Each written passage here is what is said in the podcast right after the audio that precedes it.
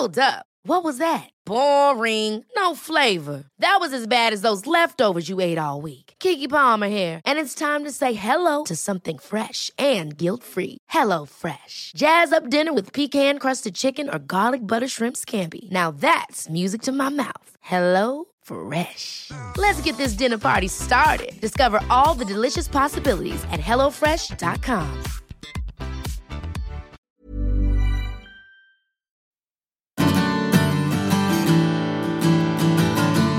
Hola a todos y bienvenidos a un nuevo episodio del podcast de Hannah Fernández, A Guide to Live Well, una guía práctica para vivir bien en la que encontrarás entrevistas con los mayores expertos en salud y bienestar físico, mental y emocional.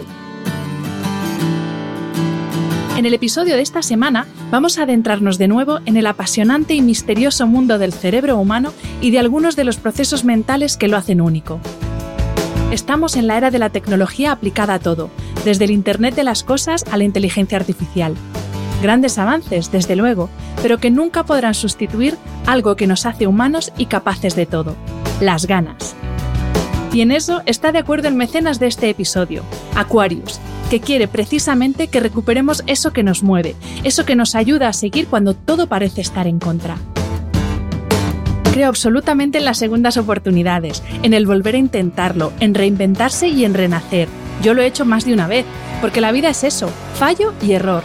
Y lo que no nos puede faltar son las ganas y la motivación para volver a intentarlo. ¿Que cómo se recuperan las ganas? Pues pulsando el botón de pausa. Para, escúchate y empieza a andar por el camino que deseas y no por el que te marcan. Verás cómo vuelven las ganas de hacer cosas, de asumir nuevos retos, y si te das cuenta de que ese tampoco es el camino, no pasa nada, nunca es tarde para reintentarlo. Gracias a Aquarius por querer apoyar este proyecto y por recuperar eso que nos mueve. Cerebro humano y los procesos mentales, como la memoria, el aprendizaje o el sueño, son algunos de los grandes misterios aún por resolver, junto con el fondo de los océanos y los confines del universo. Misterios que pensadores y mentes inquietas de todos los tiempos han intentado resolver a lo largo de la historia. Filósofos y científicos como Aristóteles, Galeno, Descartes, Galvani y por supuesto Ramón y Cajal, por citar solo algunos, hasta los últimos descubrimientos de la neurociencia. Para conocer un poco más la historia de este gran misterio que es el cerebro, cuento hoy en el podcast con uno de los neurocientíficos más prestigiosos de España.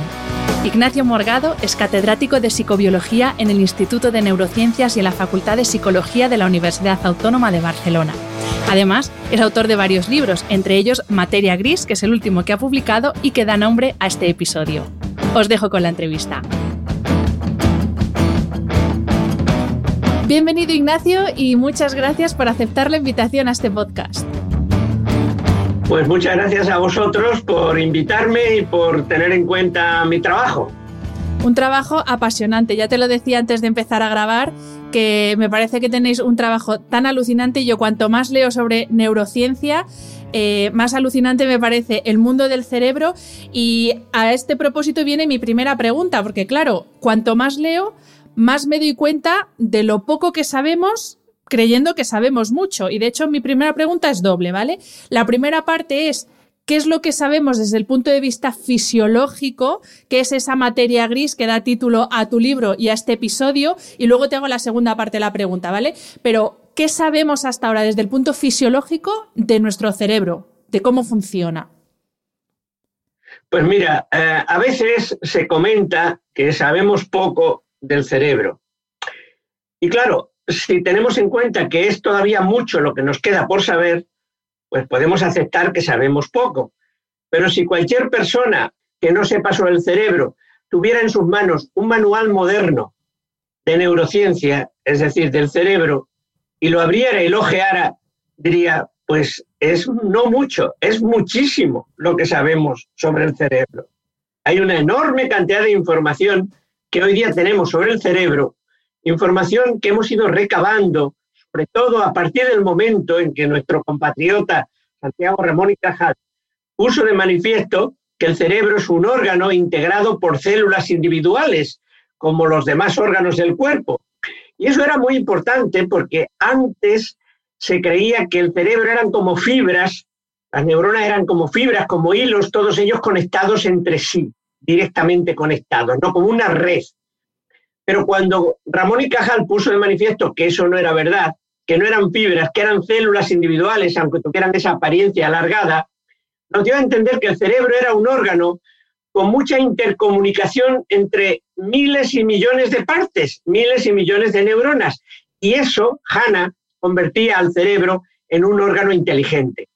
Un órgano inteligente no puede ser nunca un órgano en que todas las piezas están directísimamente conectadas de una única forma. Un órgano inteligente es el que tiene posibilidad de conectarse y reconectarse en formas muy variadas. Y eso es lo que vino a poner de manifiesto Ramón y Cajal cuando estableció que el cerebro eran también neuronas individuales que se comunican unas con otras por contacto, a muy próximas unas a otras, pero no por continuidad como se creía anteriormente, ¿no? Y desde entonces, pues sí, hemos aprendido, mira, sabemos cómo son las neuronas, conocemos muy bien la química, la física, cómo funcionan las neuronas, cómo transmiten la información de unas a otras.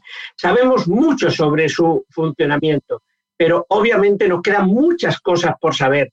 Y una de las más importantes que nos queda por saber es cómo curar las enfermedades neurológicas, las enfermedades mentales, que son todas ellas enfermedades del cerebro. Esa es la gran asignatura pendiente. Podría decirte que también nos gustaría saber cómo las neuronas mm, mm, crean la subjetividad, la imaginación, la conciencia, eso tampoco lo sabemos. Pero eso forma más parte de nuestra curiosidad científica que de nuestra necesidad social. Porque necesidad, necesidad, lo que más necesitamos es curar a esas personas que tienen Parkinson, Alzheimer, depresión, esquizofrenia, etc. Y esas son nuestras mm, deficiencias más grandes, lo que todavía no hemos conseguido. Tenemos algunos paliativos, Hanna, pero no son suficientes, porque además tú sabes muy bien que la población está envejeciendo porque curamos otras enfermedades que antes no se curaban y la posibilidad de que todos acabemos teniendo algún tipo de anomalía mm, cerebral, pues es más alta que en otros tiempos y por eso se impone más la necesidad de saber cómo proteger al cerebro para que no acabe generando una de sus enfermedades. De eso precisamente vamos a hablar al final de la entrevista porque es la, tercera parte del libro que es súper interesante porque efectivamente, eh, tú lo dices, cada vez vivimos más años, pero también hay que asegurar que la calidad de nuestra vida sea mejor desde el punto de vista cognitivo. La segunda parte de mi primera pregunta, Ignacio, es qué sabemos precisamente desde el punto de vista de las capacidades cognitivas. Claro, eh, los procesos mentales, em, eh, el comportamiento, tenemos distintas partes en el cerebro que, de, las que depende cada uno de los procesos mentales, dónde se localiza cada función. ¿Qué sabemos a este respecto? Pues mira, de todos y cada uno de los procesos mentales hemos aprendido mucho. Podríamos estar hablando de ellos toda la mañana. Podríamos empezar con la percepción. Yo te podría explicar cómo funcionan los órganos sensoriales, la vista, el oído, el olfato, qué células son las que llevan esa información al cerebro, qué partes del cerebro son las que consiguen crear las sensaciones de olores, de, colores, de sabores. Todo eso lo tenemos ya bastante claro. También hemos podido establecer los principios de la motivación. Sabemos dónde están las neuronas que nos mm, generan el hambre, la sed, la motivación sexual, el sueño. Sabemos también cómo el sueño interviene en otros procesos fisiológicos diferentes al propio sueño, cómo el sueño, por ejemplo, pues facilita la memoria, facilita la formación de la, de la memoria a largo plazo. Conocemos cómo las hormonas influyen en todos los procesos mentales o en la mayoría de ellos. Hemos identificado muy bien procesos como, como el estrés, qué es lo que pasa en nuestro cuerpo cuando estamos estresados, qué hormonas nos están alterando. Sabemos también qué partes del cerebro son las que almacenan, las que forman y almacenan la memoria. Lugares como el hipocampo se, ha descubierto que son críticos, contienen neuronas que son las que nos permiten mm, almacenar información y recordar a posteriori. Sabemos también el papel de la corteza cerebral, esa parte más voluminosa del cerebro, en todo lo que es la creación, el establecimiento de la conciencia. Sabemos que la conciencia, el fenómeno de darnos cuenta de las cosas que pasan, depende en buena medida de una particular activación en las partes posteriores de la corteza cerebral. Es decir, mm, francamente, Podríamos hablar, hablar del lenguaje también. En, el lenguaje no tardó mucho en establecerse cuáles son las áreas que tenemos para hablar y cuáles son las áreas que tenemos en el cerebro para entender el propio lenguaje, lo que otros hablan. Eh, las zonas de, la comprensión del habla y las zonas del habla propiamente dicha. Es decir, es muchísimo. Por eso yo siempre digo, Hanna, que, que, no se debe de ir por ahí diciendo que es muy poco lo que sabemos sobre el cerebro. Porque si alguien nos dijera, oye, explícame ese poco, se daría cuenta de que necesitaríamos una semana entera para explicarle todo lo que sabemos del cerebro. Y entonces acabaría diciéndonos, pues no era verdad que sepamos tan poco.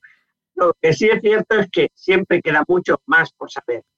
Es verdad que eh, no es correcto decir que sabemos poco, sino que efectivamente nos queda prácticamente infinito, por, no infinito, pero bueno, nos queda muchísimo. Muchísimo, muchísimo, muchísimo, por conocer. Importante además, importante.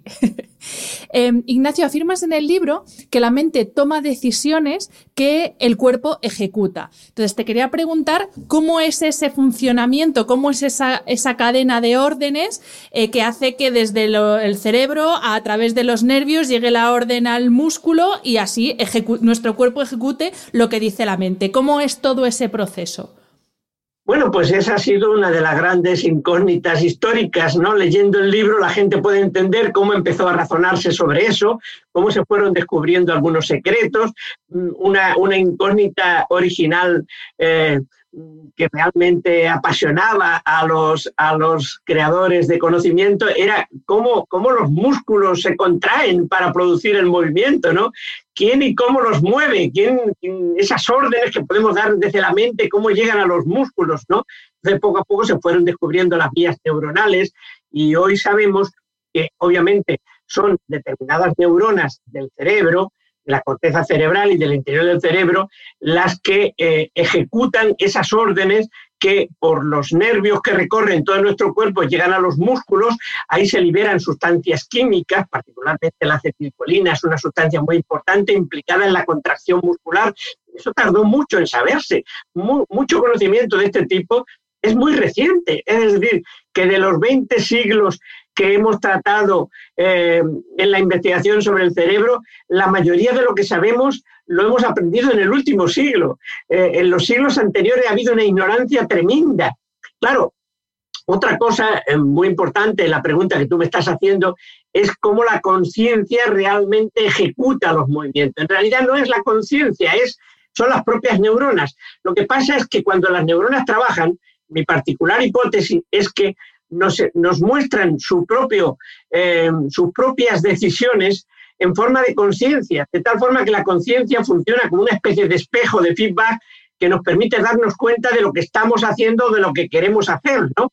Pero son las neuronas las que están trabajando para que se muevan los músculos, liberando sustancias químicas, mm, eh, eh, enviando descargas eléctricas, porque cada neurona es como una pequeña central eléctrica que produce esos potenciales de acción que no son más que mini descargas eléctricas que funcionan como el sistema que utiliza el cerebro para codificar la información. ¿Recuerdas cuando en el antiguo telégrafo eh, se utilizaba el punto raya, punto raya, raya, punto como forma de codificación? Y después había que decodificar esa, esa información para entender lo que significaba. Pues el cerebro funciona de forma algo parecida. Pequeñas descargas eléctricas en los nervios son la forma de codificar informaciones que después determinadas estructuras del propio cerebro codifican para que entendamos y veamos en esa pantalla que es nuestra conciencia lo que realmente estamos haciendo o queremos hacer. Pero ya digo, podríamos hablar muchísimo de la fisiología neuronal que permite que, por ejemplo, un músculo se contraiga y yo pueda caminar o pueda hablar o pueda hacer cualquier cosa que implique movimiento. Eh, Ignacio, la primera parte del libro, que he de reconocer que a mí es la que más me ha gustado porque yo soy, eh, bueno, soy humanista de formación, yo estudio humanidades y claro, la parte histórica, haces un recorrido histórico por esa inquietud que ha tenido el ser humano desde siempre, porque siempre se ha hablado como la inquietud por la muerte, la inquietud por eh, nuestra existencia, pero es verdad que ha habido siempre una inquietud por, por, saber qué es lo que pasa dentro de nuestra cabecita. Y de hecho hubo un momento en, en nuestra historia como como, bueno, la historia del ser humano, por así decir, en que se pensó que era el corazón, el órgano que controlaba las sensaciones, que controlaba los movimientos. Y te quería preguntar, ¿en qué momento el ser humano dice, oye, no, no, no, que no es el corazón el que está rigiendo nuestra conducta, nuestros pensamientos, sino que es otra cosa que tenemos aquí dentro. Pues mira, en primer lugar quisiera decirte que comparto contigo la pasión por la historia. Eh, yo creo que si no hubiera sido neurocientífico, quizás hubiera sido historiador. Me encanta la historia. Te sorprenderá saber que tengo escrito un libro de historia de Portugal. ¿Qué me dices? Sí, sí, sí, lo escribí hace algún tiempo. Es una historia sencillita, eh, pero en fin, no es la historia que podéis hacer los, los humanistas, que tenéis mucha más formación y capacidad y conocimiento, pero yo he hecho mis pequeñas incursiones en la historia. Y en este libro eh, que estamos comentando, pues he tenido la oportunidad precisamente de mezclar historia con neurociencia. Y se nota, yo creo, en que en muchos momentos se me ha ido de la mano el hablar de historia y he dejado las neuronas y me he puesto a hablar del rey que en aquel momento gobernaba en aquel país. bueno, pero es que eso precisamente es el humanismo, el poder juntar y contar una historia completa con la visión científica y la visión histórica. Así que por eso me ha fascinado tanto la parte histórica del libro, totalmente. Claro, yo lo he disfrutado mucho haciéndolo de esa manera. Mira, eh, la razón por la cual el corazón se impuso originalmente como el órgano de la sensibilidad, yo creo que es sobre todo porque el corazón es un órgano eh, llamativo, que está ahí eh, pulsando en nuestro pecho, batiendo, como diciendo, aquí estoy, ¿no? Mientras que el cerebro es un órgano muy discreto, está dentro del cráneo y no dice nada, no nos enteramos de que está ahí. De hecho, todo el mundo cree que tiene un cerebro, pero nadie lo ha visto, ¿no? Nadie ha visto su propio cerebro, ¿no? Bueno, pues eh, claro, eh, al ser un órgano tan discreto y no dar ninguna señal de que es él el que piensa, porque es que no hay ninguna señal, Ana, ninguna señal. Es decir, sabemos que pensamos con el cerebro porque no lo han dicho, porque lo hemos aprendido, porque la ciencia no lo ha explicado desde el principio. Pero cuando la ciencia no sabía que el cerebro era el órgano de la mente y de la sensibilidad, pues nadie pensaba que el cerebro era ese órgano tan importante de nuestro cuerpo, que el cerebro era, en, en definitiva, nuestro yo, nuestra esencia básica, ¿no? Los egipcios lo eliminaban en los cadáveres que embalsamaban, porque para ellos, mm, fíjate lo poco importante que era cuando lo despreciaban para la vida eterna, mientras que otros órganos, como el propio corazón, los pulmones, los hígados, eran órganos que eran también embalsamados porque se pensaba que podían tener alguna relevancia en la otra vida, pero el cerebro no, el cerebro era eliminado eh, totalmente. ¿no? Y Aristóteles, claro, Aristóteles tenía sus motivos, fue uno de los principales promotores del corazón como órgano de la sensibilidad, tenía sus motivos. Uno de ellos, pues es eso que te estoy diciendo, que el corazón es un órgano llamativo, no es nada discreto, se muestra permanentemente, ahí estoy. Además, es el primer órgano que se muestra cuando empieza la vida, cuando empieza a latir un corazón en una madre embarazada, ya empezamos a pensar que ahí hay alguien vivo, ¿no? Y la muerte, durante mucho tiempo, la diagnosticaba precisamente el que el corazón dejara de latir, ¿no? Hoy día tenemos la electroencefalografía, pero en tiempos era el corazón, la clave de, no le late el corazón, está muerto, le late el corazón, está vivo, ¿no? Es decir, ha jugado un papel tan importante el corazón en toda la historia que no era extraño que si el cerebro eh, no daba señales de vida, por así decirlo, se buscara otro órgano que no fuera el cerebro en el cuerpo. ¿Y cuál mejor que el corazón, que es más vivo de todos, por así decirlo, ¿no? Aristóteles tenía una, una hipótesis preciosa, ¿no? Eh, por supuesto, eh, incorrecta, falsa, pero es que eh, era tremendamente heurística y llamativa, ¿no? Aristóteles creía que el corazón, pues como órgano de la sensibilidad, era también el órgano de las pasiones, ¿no? Y que cuando nos apasionamos el corazón late con más fuerza y la sangre que pasa por él se calienta, se calienta excesivamente por nuestro apasionamiento. Entonces hay que enfriarla. Y la sangre entonces caliente iba al cerebro, que actuaba como un refrigerador, enfriaba la sangre, que volvía entonces al corazón con la temperatura ideal para seguir funcionando con normalidad. Aristóteles creyó que el cerebro era un refrigerador. Era una teoría preciosa realmente, ¿no? que hoy la podemos valorar de esa forma, como, como, estéticamente, ¿no? Y, con una lógica apasionante también, como la propia pasión que le pone Aristóteles al contenido, ¿no? Bueno, y la verdad es que metafóricamente no está tan alejado de la realidad, porque es verdad que una cosa es el impulso que te lleva a hacer algo, pues eso, por impulso, pero luego tú lo pasas por la razón y el filtro de a ver si me estoy volviendo un poco loca, si estoy actuando por impulso, y te baja un poco ese impulso el pasarlo por el cerebro. Así que a mí como metáfora no, yo no la descarto, la verdad. Bueno, mira, tuvo, tuvo tanto impacto originalmente que hasta hoy día mucha gente pues sigue hablando del corazón como una parte de la mente, la parte de, los sentimientos, ¿no? Y al cerebro la parte de la razón aunque en realidad eso es falso, porque hoy sabemos que todo está en el cerebro, tanto los sentimientos como los razonamientos. Pero es bonito hablar del corazón, que además tiene esa forma tan bonita, eh, tiene un color además rojo vivo, si le pones una flechita que lo atraviesa, pues ya le metes el amor encima, y eso, claro, eso, el cerebro no tiene esa gracia física, ¿no? El aspecto del cerebro es tosco, es gris, materia gris, ¿no? Es rugoso, no es tan bonito, ¿no? Pero mira, tú me preguntas, ¿cuándo se dejó de creer en el corazón como el órgano de la sensibilidad?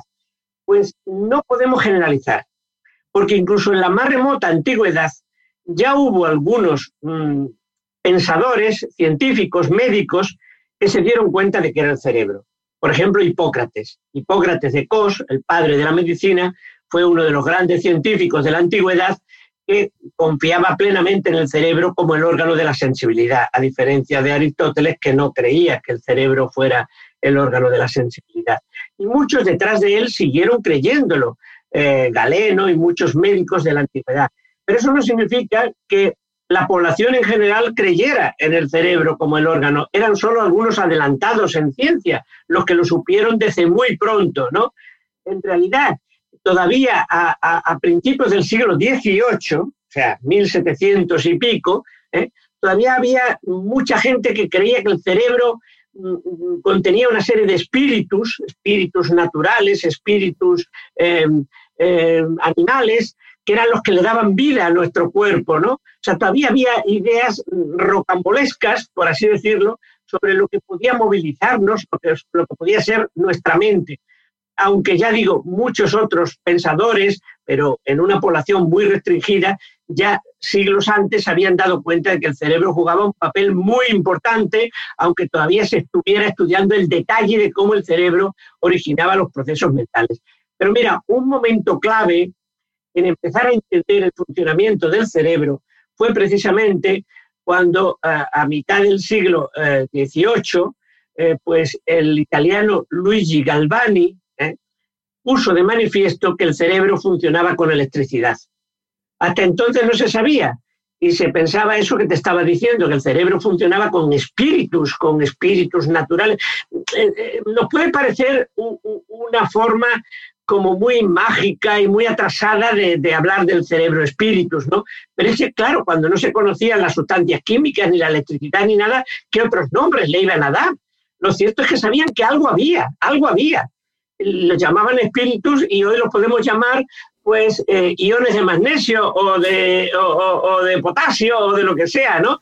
Pero ellos no conocían eso para poderle dar esos nombres. Pero cuando Luigi Galvani demuestra con sus experimentos con ranas que la electricidad activa las neuronas y esa activación de las neuronas produce el movimiento, la contracción de las patas, el podernos mover, pues entonces cambia completamente la imagen que teníamos del cerebro. El cerebro ya se convierte en un órgano que trabaja de una forma física muy poderosa con la electricidad y después ya solo faltaba que llegara nuestro compatriota Santiago Ramón y Cajal y estableciera cómo están organizadas las neuronas para convertir al cerebro en un órgano inteligente. En los últimos años, Ignacio, hay una tendencia muy fuerte a hablar sobre la microbiota que ha irrumpido con mucha fuerza en esa relación eh, cerebro-corazón y, de hecho, incluso hay personas que ya hablan de la microbiota como el primer cerebro, como quitándole su puesto al cerebro original.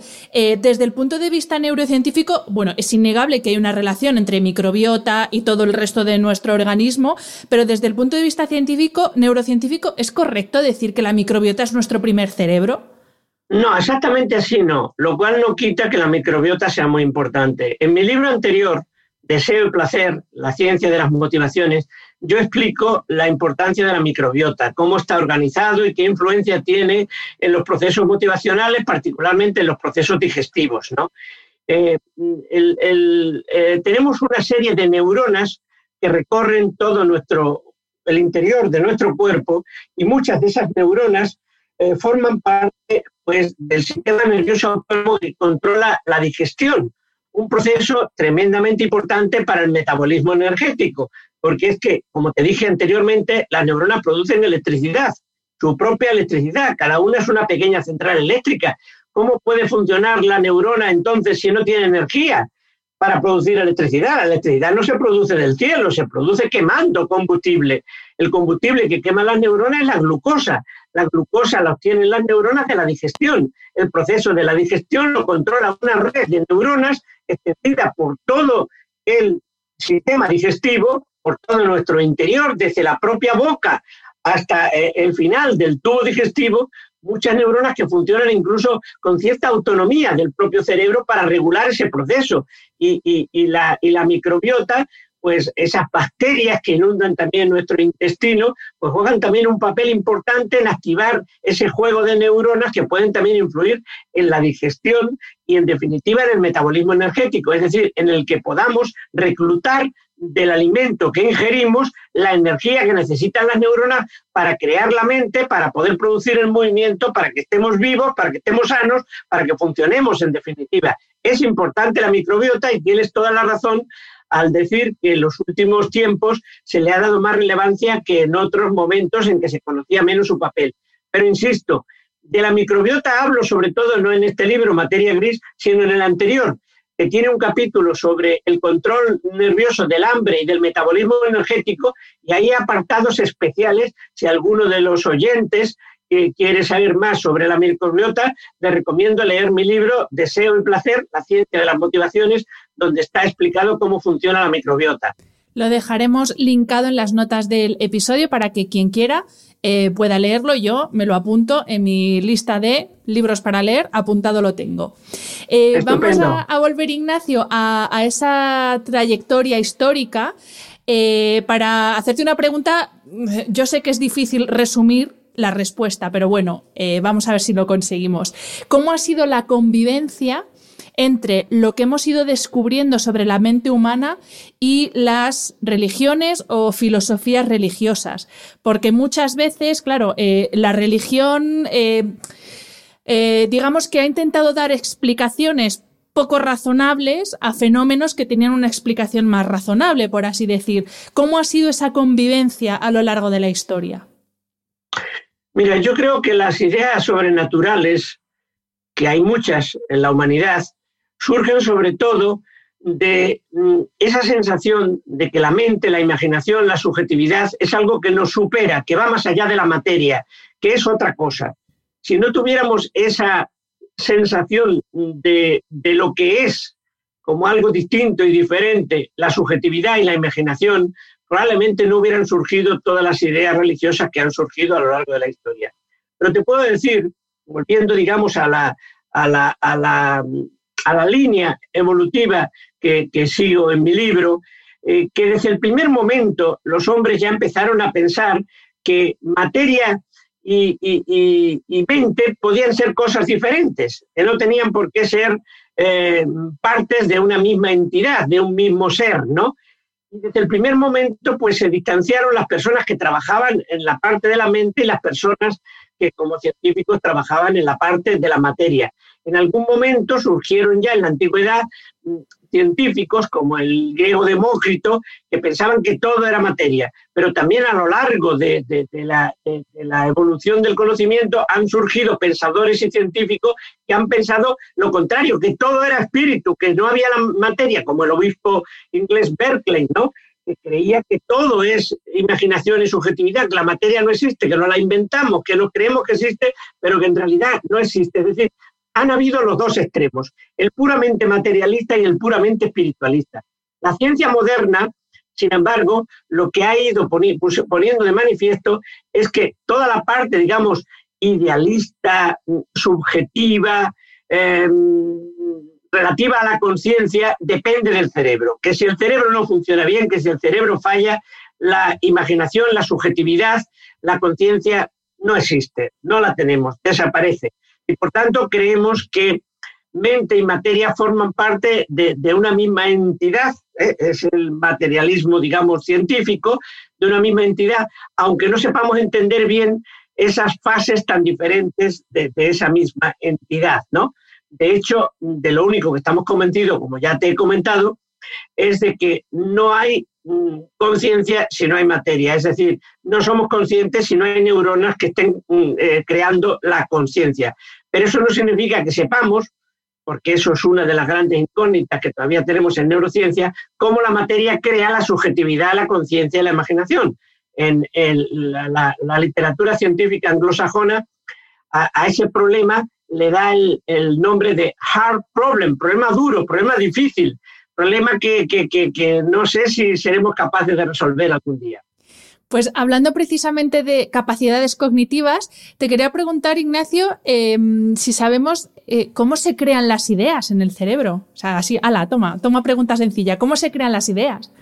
Bueno, pues eh, las ideas eh, es una pregunta que también se han hecho los científicos a lo largo de la historia, más, más básica todavía, cómo se crea el conocimiento, no solo las ideas, sino todo lo demás que puede haber en nuestra mente, ¿no? Y, bueno, una de las respuestas que se dio ya desde el principio es que mm, ideas innatas pues no hay. Eh, hay predisposiciones para pensar y razonar, pero ideas innatas no hay. Es decir, nadie nace siendo, como te diría yo, creyente o no creyente, eh, comunista o capitalista. Em, eh, es decir, ideas no tenemos innatas.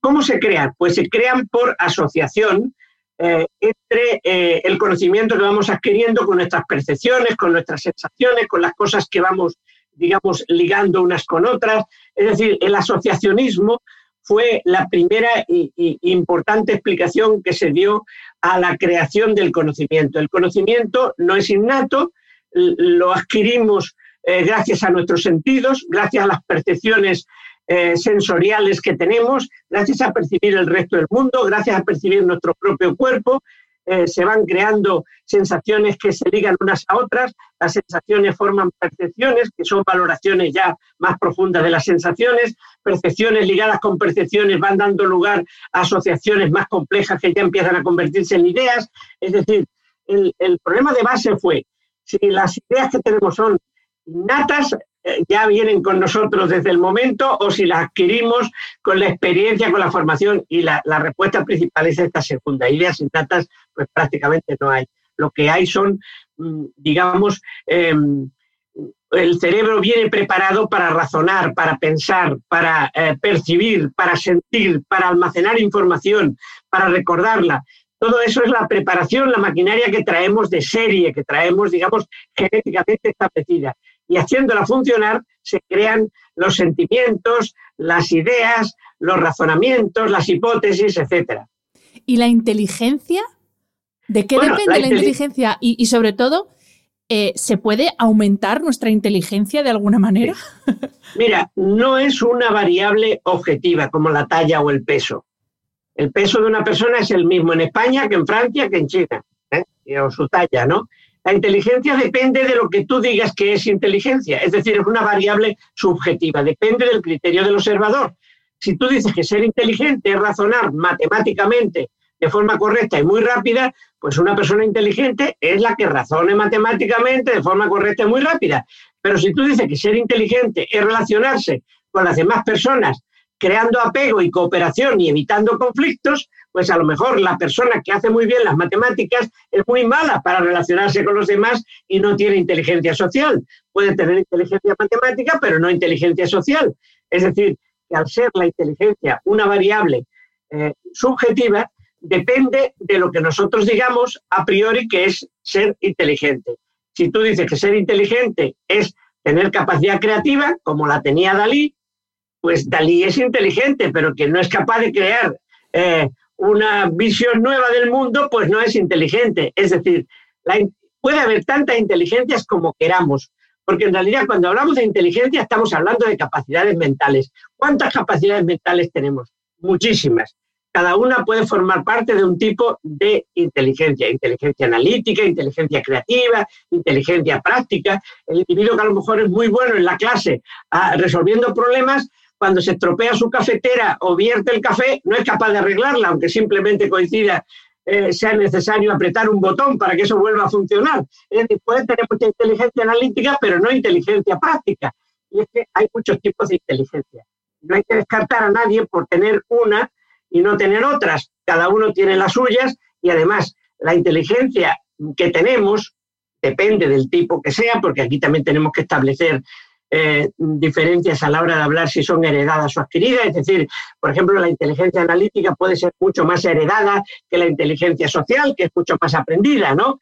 Eh, la inteligencia general analítica podemos heredar pues algo menos de la mitad de la que tenemos. El resto es resultado pues de muchas cosas, de los padres que hemos tenido, de los profesores que hemos tenido, de cómo nos han educado, del ambiente en el que hemos vivido, de la alimentación que hemos tenido, de, si hemos sido afectados por polución ambiental o no. Es decir, hay muchos factores ambientales y de educación, de cultura, etcétera, que se suman a la herencia que hemos eh, recibido de nuestros progenitores para establecer la inteligencia que tenemos. Una inteligencia que siempre dentro de unos límites biológicos, ¿eh? nunca saliéndonos de ello, va aumentando a lo largo de nuestra vida conforme tenemos más, más experiencia. Normalmente tenemos más experiencia cuando somos mayores, tenemos más inteligencia cuando somos mayores que cuando somos jóvenes, porque le hemos dado más oportunidad a lo largo de nuestra vida a que se desarrollen facultades que cuando éramos más jóvenes todavía no habían sido desarrolladas. Mm. Ignacio, uno de los temas que, de estudio que a mí más me apasionan es el tema del sueño y el descanso. Y de hecho tú en el libro también hablas de, la parte del sueño, de lo importante que es el sueño para la buena salud de nuestro cerebro.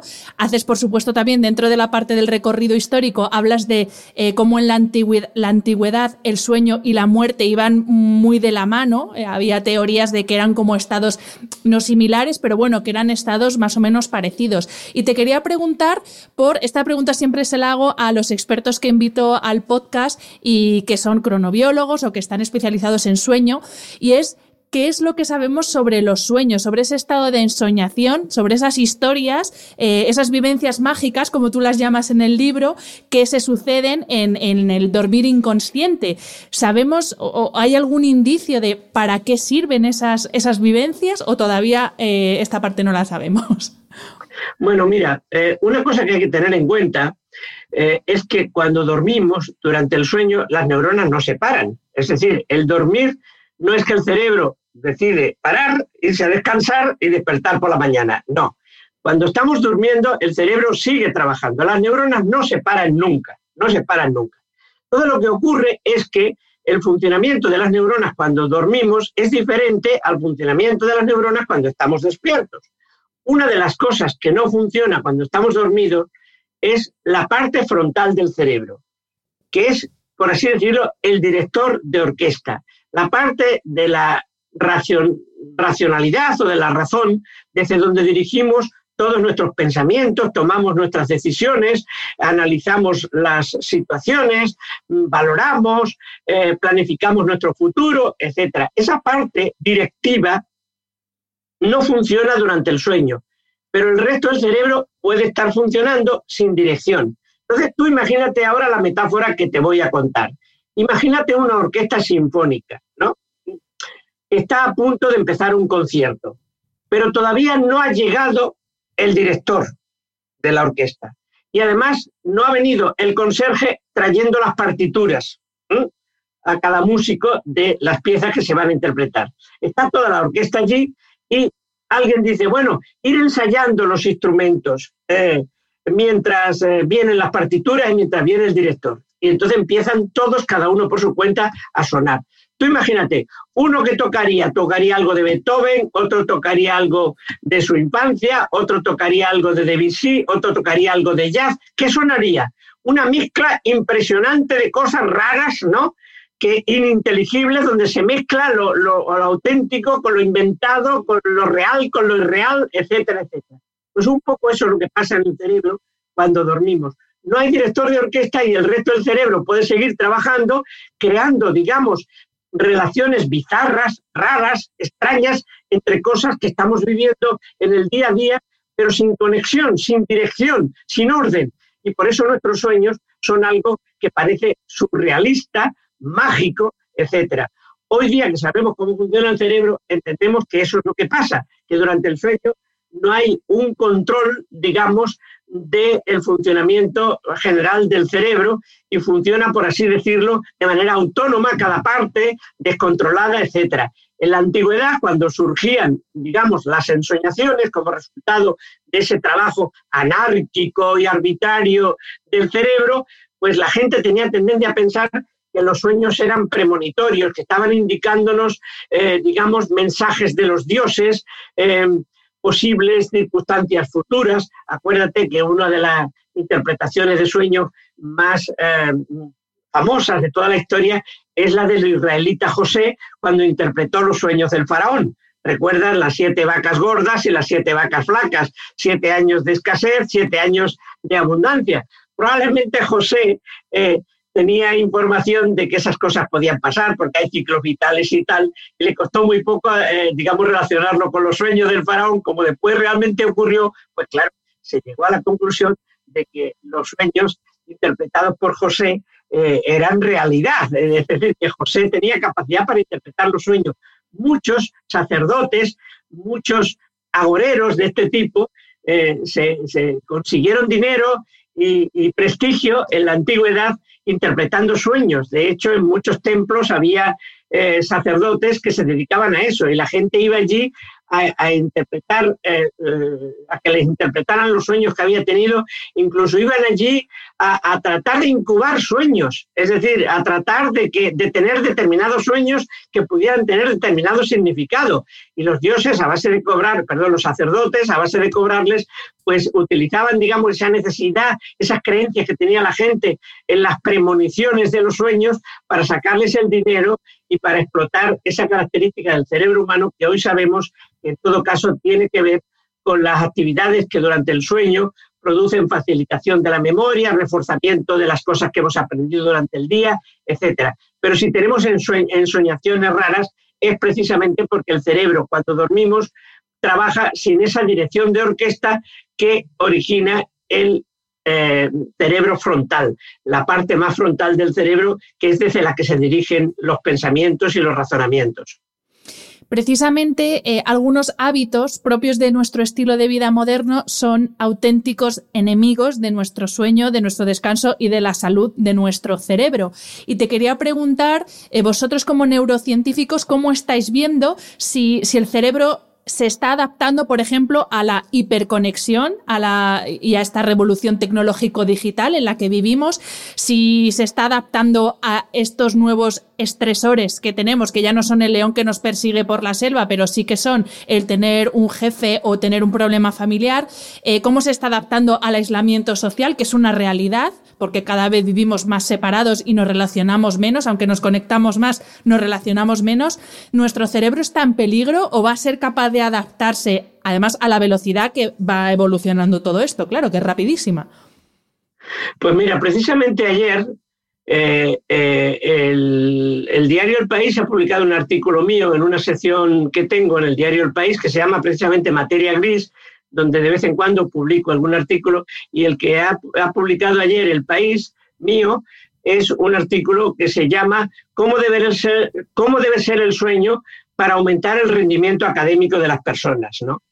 Y una de las cosas que digo en ese artículo, que lo puedes leer, está en abierto en el país, eh, entras en la sección de ciencia del país y verás enseguida, una de las cosas que digo es que muchos jóvenes universitarios de hoy tienen unos hábitos de dormir que no son buenos para mejorar el rendimiento académico.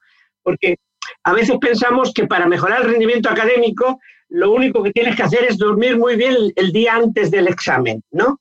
duermes muy bien la noche antes y llegas al examen concentrado y relajado eh, para hacer el mejor examen posible. Pues no, la ciencia de los sueños ha descubierto que si quieres que el sueño eh, eh, facilite tu rendimiento académico, no basta con dormir bien la noche anterior al examen, sino durante el periodo académico en el que tú has estado aprendiendo sobre lo que te vas a examinar.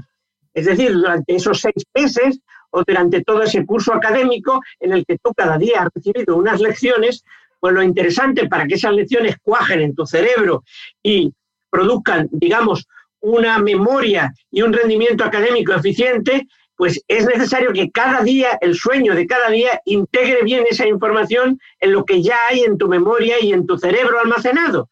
Y por tanto, digamos, esos hábitos nuevos de los estudiantes, de, por ejemplo, eh, dormir poco durante la semana, ¿no? Eh, para quedarse a estudiar. ¿eh?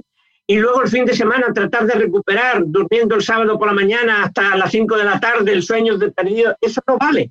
Eso se ha demostrado que no funciona. Esa forma de dormir alterada, ese jet lag social, que es como lo llamamos, son formas de vida moderna, como tú comentas, que están dificultando el funcionamiento normal de nuestro cerebro. Si un estudiante quiere, por tanto, tener un rendimiento óptimo de, su trabajo académico, eh, debe de combinar las clases que está recibiendo con un programa de sueño diario que sea de suficiente cantidad y calidad como para que esa interacción, eh, esa información que recibe se ancle en sus almacenes de memoria y se mm, estructure e integre en el resto de información que previamente ya tiene escrito ese cerebro. Así que cuidadito, ¿verdad? Con estos hábitos que estamos adquiriendo, estudiantes o no estudiantes, porque al final parece que los estudiantes son los inconscientes, pero yo tengo casi 40 años y hay días que digo, madre mía, hoy me he pasado el día pegada a la pantalla sin hacer nada, nada más que con este ansia de, saber y saber y ver y, de, más y nuevo y nuevo, ¿no? O sea que... Muy bien, hay que tener cuidado con esas cosas porque, porque, el cerebro mm, requiere variedad. Obviamente tiene una gran capacidad adaptativa, como te comenté hace un rato, pues fue Cajal el que descubrió que funcionando como funciona el cerebro es plástico y se adapta. Si fuera una red como se creía antes de Cajal, eh, funcionaría tal y como estaba previsto que funcionase siempre igual, no se adaptaría a los cambios que pudiera haber. Pero es que eh, eh, el cerebro es un órgano que amortigua las variaciones ambientales. Eso quiere decir que cuando el mundo en el que vivimos cambia, cambian nuestros hábitos, cambia nuestra relación social, el lugar donde vivimos, las formas que tenemos de, hacer, de trabajar, de movernos, pues el cerebro tiene capacidad, por esa forma en que está hecho y construido, para adaptarse eh, y seguir funcionando con bastante normalidad en las nuevas situaciones. Lo que ocurre es que eh, muchas adaptaciones si sobre todo los cambios que producimos en nuestra vida son muy intensos, como los que estamos ahora diciendo, toda la vida en una pantalla, esas adaptaciones son muy lentas, pueden tardar mucho en producirse y pueden producirse mm, no precisamente de la mejor manera. Es decir, eh, hay que dejar que el cerebro trabaje eh, de la forma en que mejor puede producir los cambios adaptativos que todos necesitamos cuando cambia nuestra forma de vida. Hablábamos al principio, Ignacio, eh, que justamente la tercera parte del libro hablas de las enfermedades neurodegenerativas. Y te quería preguntar en concreto por la influencia que tiene la privación de sueño o tener un descanso de mala calidad en otras enfermedades que no sean Alzheimer, Alzheimer perdón, porque sí que es verdad que sobre Alzheimer hay más estudios, ya se habla de, de que la acumulación de proteína beta-amiloide en el cerebro es un factor común a enfermos de Alzheimer, pero quería preguntarte por otras enfermedades neurodegenerativas muy comunes también, como por ejemplo el Parkinson, perdón, repito, Parkinson, y quería preguntarte qué sabemos sobre la influencia que tiene un sueño de mala calidad o la privación de sueño crónica en el tiempo, que es a lo que muchos someten su cuerpo, en el desarrollo o posible desarrollo o, agravamiento de estas enfermedades. Vamos a ver, no tenemos conocimiento de que ninguna de las grandes enfermedades mentales, Parkinson, Alzheimer, depresión, etcétera, digamos, sean consecuencia de una anomalía en el programa de sueño de la persona. No, sería exagerado decir que vas a tener Parkinson porque no has dormido bien o alguna cosa de este tipo, ¿no? Lo cual no significa que, siendo el sueño uno de los procesos de la mente, las alteraciones en el sueño no influencien también, no tengan algún reflejo en todos los demás procesos mentales. Porque fíjate una cosa muy importante que tenemos que entender la mente humana es un sistema funcional. Eso quiere decir que todos los procesos de la mente interactúan entre ellos. No hay ninguno que sea independiente. La memoria no es independiente del sueño, el sueño no es independiente de las percepciones, las percepciones no son independientes de las emociones. Todo está relacionado, es un sistema funcional. Y, y un sistema funciona de tal manera que cuando falla uno de los elementos del sistema, pueden fallar también otros elementos del sistema o incluso todo el sistema. Eso significa, volviendo a tu pregunta, que cuando falla el sueño, pues puede haber alteraciones en la memoria. Y si hay alteraciones en la memoria que además ya las tiene la persona porque tiene Alzheimer, pues se va a complicar todavía más esa alteración de la memoria. Y también habrá alteraciones en otros procesos, habrá alteraciones en los procesos motivacionales, en los procesos perceptivos, etcétera, etcétera. Es decir, dormir mal, dormir poco o con poca calidad de sueño es malo mm, para todos los demás procesos mentales, absolutamente para todos.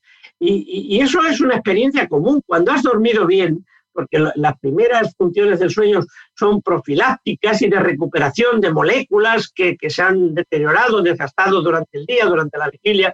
Cuando has dormido bien, te sientes mucho mejor te sientes descansado, sientes que tienes más concentración, sientes que prestas más atención a las cosas que se te explican, sientes que tienes más fuerza, más capacidad para hacer lo que tengas que hacer, más motivación para hacerlas. Es decir, eso es la prueba contundente y personal de que el dormir bien es un proceso que influencia todos los demás procesos de nuestra mente y de nuestro comportamiento. Pues desde luego, lo decía esto al principio, que la investigación sobre estas enfermedades neurodegenerativas es uno de los grandes retos que tiene la neurociencia. Y para concluir esta entrevista, Ignacio, te quiero preguntar por otro que para mí es otro de los grandes retos, que es lo que se ha denominado eh, los neuroderechos, y es eh, la regulación de una corriente imparable, que es la de la inteligencia artificial y la de la aplicación de la tecnología eh, eh, en nuestras mentes para conseguir lo que se han denominado también las supercapacidades. De hecho, eh, hace poco leía un artículo de Rafael Juste que precisamente hablaba de la necesidad de regular ya, para que no nos pase lo que nos ha pasado con las redes sociales, de regular ya cómo vamos a meter mano, así para decirlo mal y pronto, a la materia gris con la aplicación de la tecnología. Y quería saber tu opinión al respecto. Pues mira, eh, tenemos ya experiencia en ello, porque cuando se inventó la energía atómica, pues ya enseguida aprendimos que es un conocimiento que puede ser aplicado para el bien o para el mal. Puede ser aplicado para curar un cáncer o puede ser aplicado para enviar eh, una bomba atómica sobre poblaciones humanas y matar. Entonces, claro, cuando descubrimos herramientas, eh, armas tan poderosas eh, que pueden tener ese doble sentido, beneficioso o perjudicial para la humanidad, está claro que lo primero que hay que hacer es regular su uso. Y esa regulación tiene que ser de carácter ético, de carácter moral, y debe estar ya en manos no ya de los científicos. Los científicos descubren las cosas, pero es la sociedad la que tiene que decidir y imponer las leyes y las normas de su aplicación. Es decir, el científico no va a decir si la energía eh, eh, nuclear va a ser aplicada para el cáncer o para hacer bombas. Eso lo va a decidir la sociedad, los parlamentos. Cuando descubramos formas eh, como la moderna ciencia optogenética, que permite registrar la actividad cerebral de una persona y, poder, digamos, implantar de alguna forma sentimientos, percepciones, memorias en el cerebro de una persona, habrá que establecer también normativas, leyes basadas sobre todo en la ética, en la moralidad, que eh, impidan que ningún desalmado pueda utilizar esos medios de manipulación cerebral para controlar la vida de, las personas. Es decir, esto es lo mismo que siempre ha ocurrido cuando se ha hecho un descubrimiento científico que tiene esa doble eh, posibilidad, la de mejorar o la de perjudicar la vida de las personas. Y es cierto que estamos avanzando mucho en el control cerebral. La autogenética, ya digo, es una técnica muy revolucionaria porque es como hacer una fotografía de lo que está pasando en el cerebro cuando tú tienes una idea, guardar esa fotografía y poder aplicar esa misma fotografía posteriormente a tu cerebro para que vuelvas a tener esa idea en el momento en que quien te la aplica tú la tengas, ¿no? Control cerebral. Afortunadamente, bueno, no sé si decir afortunadamente, de momento eso solo se hace en animales, en experimentos con ratas y ratones, en personas todavía no se ha llegado a hacer, pero podía llegar a hacerse. Y en el momento en que llegue esa situación es cuando habrá que aplicar, como tú muy bien dices, pues eh, las reglas normativas ya sociales, ya que rebasan a la pura ciencia, para aplicar o no aplicar esos conocimientos. Y por otro lado, permíteme decirte que, bueno, eh, está muy de moda lo de ponerle el nombre de neuro por delante a todas las disciplinas. Me parece que es un error. He publicado también un artículo recientemente, también en mi, en mi espacio del diario El País, eh, criticando esa tendencia. lo neuro está siempre ahí, en cualquier actividad humana, en la tuya también, en la historia, porque tu cerebro no puede funcionar para hacer historia sin que tus neuronas trabajen. No hace falta ponerle la premisa de neuro a todo. Eh, lo malo de eso, eh, Hanna, es que muchas personas creen que si ya no están en lo neuro no van a ser buenos. Es que ya un profesor no va a ser buen profesor si no es neuroprofesor, ¿entiendes? si no es neuroeducador. He llegado a oír decir barbaridades como que si no sabes cómo funciona el sistema nervioso no puedes ser un buen educador, no puedes ser un buen profesor. Imagínate, eso es condenar a ser malos profesores a todos los profesores de la historia, que no tenían ni idea de, las neuronas. Claro, no nos pasemos, no exageremos. No hace falta ponerle neuro a nada por delante porque lo neuro está siempre ahí, aunque no se lo pongas. De verdad, dejemos que la arquitectura sea arquitectura y no neuroarquitectura, que la educación sea educación y no neuroeducación, que la filosofía sea filosofía y no neurofilosofía, que la historia sea historia y no neurohistoria, ¿entiendes? Porque es que si no nos vamos a volver locos con lo de neuro. Además, desde mi punto de vista personal como neurocientífico, me parece vanidoso y prepotente ir a las demás disciplinas y ponerles por delante lo nuestro, lo de neuro. En todo caso, pónselo por detrás. Di educación que puede basarse en el conocimiento neurocientífico, pero no pongas por delante lo de neuroeducación, ¿Me entiendes? Yo esa vanidad tampoco la, acepto. Y, por otro lado, siempre suelo decir, a ver, zapatero a tus zapatos. La principal misión que hoy tenemos los neurocientíficos es descubrir cómo curar las enfermedades mentales. No nos desviemos de esa línea, que es lo que más nos exige la sociedad hoy día. Porque los buenos maestros ya saben qué tienen que hacer en sus clases para que funcione la memoria, para que funcione la percepción, la educación, la atención, la concentración necesidad de saber mucha neurociencia. Que además saben neurociencia, mejor para ellos, porque además sabrán por qué funciona lo que funciona y por qué no funciona lo que no funciona.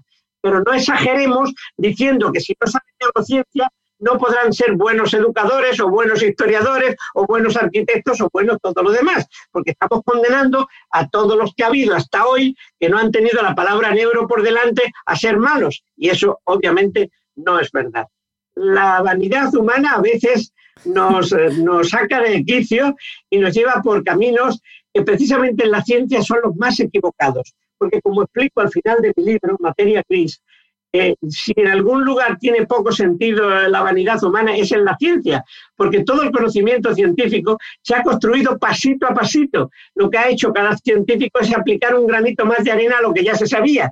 Es decir, que el conocimiento científico no pertenece a nadie, pertenece a toda la historia de la investigación, a todas las personas que han colaborado para que conozcamos lo que conocemos. Y muchos de esos personajes que han colaborado, ni siquiera los conocemos. Son personajes anónimos que descubrieron inventaron cosas y no quedaron sus nombres registrados en la historia. O personajes que a fuerza de fallar muchas veces, el siguiente que vino aprendió de esos errores y fue el que se llevó el crédito. Ahí estamos todos, incluyéndome yo también, que muchas veces hemos fracasado en nuestros experimentos. Bueno, pero es que así es como se aprende, así es como se aprende todo, ciencia y todo lo demás.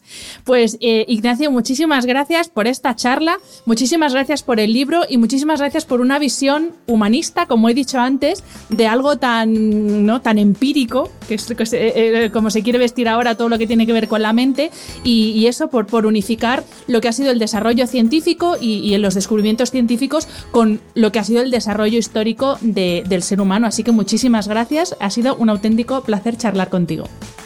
Pues me ha encantado también charlar con vosotros, Hanna, y os deseo lo mejor y aquí me tenéis siempre que pueda yo ayudar en alguna cosa.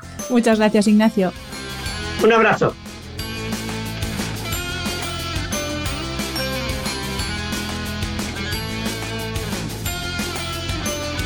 Espero que hayas disfrutado del episodio. Me ayuda mucho conocer tu opinión y tus sugerencias para este programa. Si quieres escribirme, puedes hacerlo a través de mi página web hanafernandez.es, donde encontrarás las notas sobre cada episodio y recursos adicionales. Y también puedes hacerlo en mi cuenta de Instagram hanafr. Mil gracias por estar al otro lado. Nos escuchamos en el próximo episodio.